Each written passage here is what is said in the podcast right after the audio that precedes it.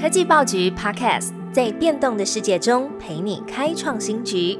每周一到周五早上推出科技早餐，提供多元的科技商业新闻、热门的 AI、电动车、经济趋势，让你快速吸收全方位重点资讯，掌握市场洞察。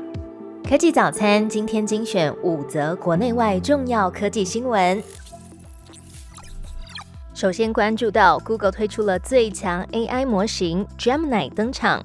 Google 正式推出全新的 AI 模型 Gemini，并且即刻开始导入 Google Bard 和手机 Pixel 8，很快就与 Google 的其他产品整合，例如 Chrome 搜寻还有广告等等。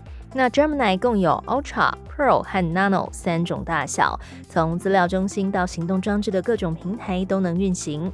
Google 强调，最大型的 Ultra 在三十二项的学术基准测试当中，有三十项都超越了 OpenAI 的 GPT-4V。在手机 Pixel 8 Pro 上运行的最小型 Gemini Nano，则是有敏感资料不离开手机，离线可正常运行的好处。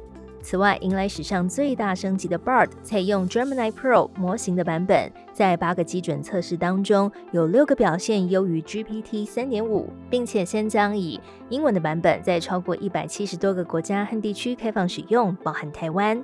而采用 Gemini Ultra 模型的 Bard Advance 则在明年初会推出。第二则新闻，挑战 NVIDIA 的地位，AMD 新款的 AI 晶片 MI 三百系列来喽。AMD 推出了新一代 AI 晶片 MI 三百系列，是 AMD 这五年来最重要的一次发表。他们说可以比竞争对手更快的来运行 AI。那 AMD 新推出的两款 AI 晶片 Instinct MI 三百 X AI 专注于生成式 AI 的应用。另外一款 Instinct MI 三百 A 则是面向超级电脑市场，是全球第一款资料中心 APU。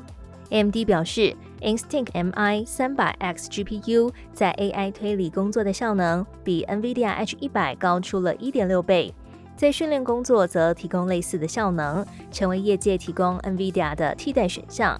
那已经有 Meta、OpenAI 和微软来采用。那么，Instinct MI 三百 A 则是在某些工作的负载中，效能比起 NVIDIA H 一百 GPU 高出了四倍，并且他们也宣称每瓦的效能是 NVIDIA 的两倍。AI 大战，Meta 没闲着，推出独立的 AI 图片产生器。在 Google 发布 Gemini 之际，Meta 也紧接着推出生成式 AI 的新体验，Imagine with Meta。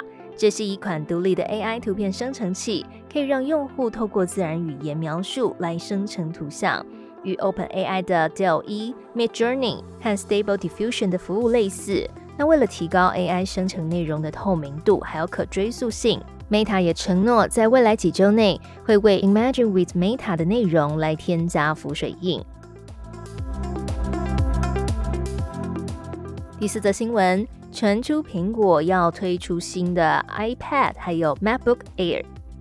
彭博社引述知情人士报道，为了扭转 Mac 和 iPad 销售下滑的局面，苹果正在为明年初准备新机型和升级产品，包含 iPad Air、iPad Pro 和 MacBook Air。其中，iPad Air 将首次推出两种尺寸，Pro 型号将采用 OLED 屏幕。同时呢，MacBook Air 将配备速度更快的 M3 处理器。那么，彭博社也是另外引述了知情人士的说法来报道说，曾经担任苹果公司副总的 Steve Hoteling 即将退休。这位 Hoteling 呢，他曾经参与苹果数百项的专利研发，包含 iPhone 还有 iPad 的多点触控技术，同时呢，也是 iPhone 的 Touch ID 发明者之一。不过，苹果目前还没有对这项消息做出任何回应。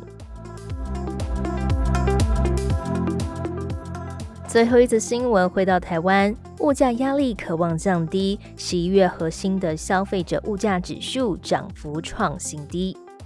主计总处公布了十一月的物价变动概况，因为油料费、蔬菜、娱乐服务费等涨幅缩小。十一月的消费者物价指数 CPI 涨幅降到百分之二点九，相比十月的涨幅百分之三点零五已经有所收敛。